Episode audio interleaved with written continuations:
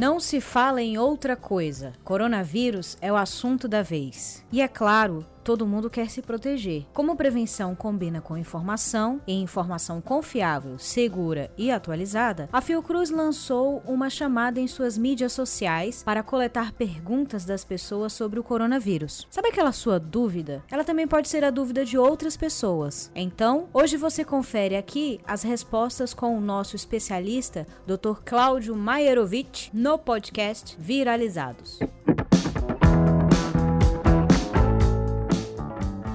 Se eu tiver um sintoma semelhante ao da gripe, quando é que eu posso me preocupar para tentar diferenciar para um Covid? É, embora existam tentativas de identificar diferenças do comportamento da doença gripe e da doença causada pelo coronavírus, como uma frequência um pouco maior de tosse seca ou outras coisas, isso não é muito importante. É importante é que, frente a sinais de alerta ou frente a situações de risco individual, seja procurado o serviço de saúde que, se for necessário, vai fazer uma internação e vai dar o tratamento é, para aquelas condições. Não existe ainda uma medicação medicação específica para o coronavírus. Então não adianta ter o resultado de um exame laboratorial dizendo que é o coronavírus, porque o tratamento vai ser o mesmo, que é o tratamento de hidratação, de cuidados com a respiração, se for necessário, inclusive a utilização de oxigênio ou até mesmo de aparelhos que auxiliam a respiração e a manutenção do funcionamento do corpo de maneira geral.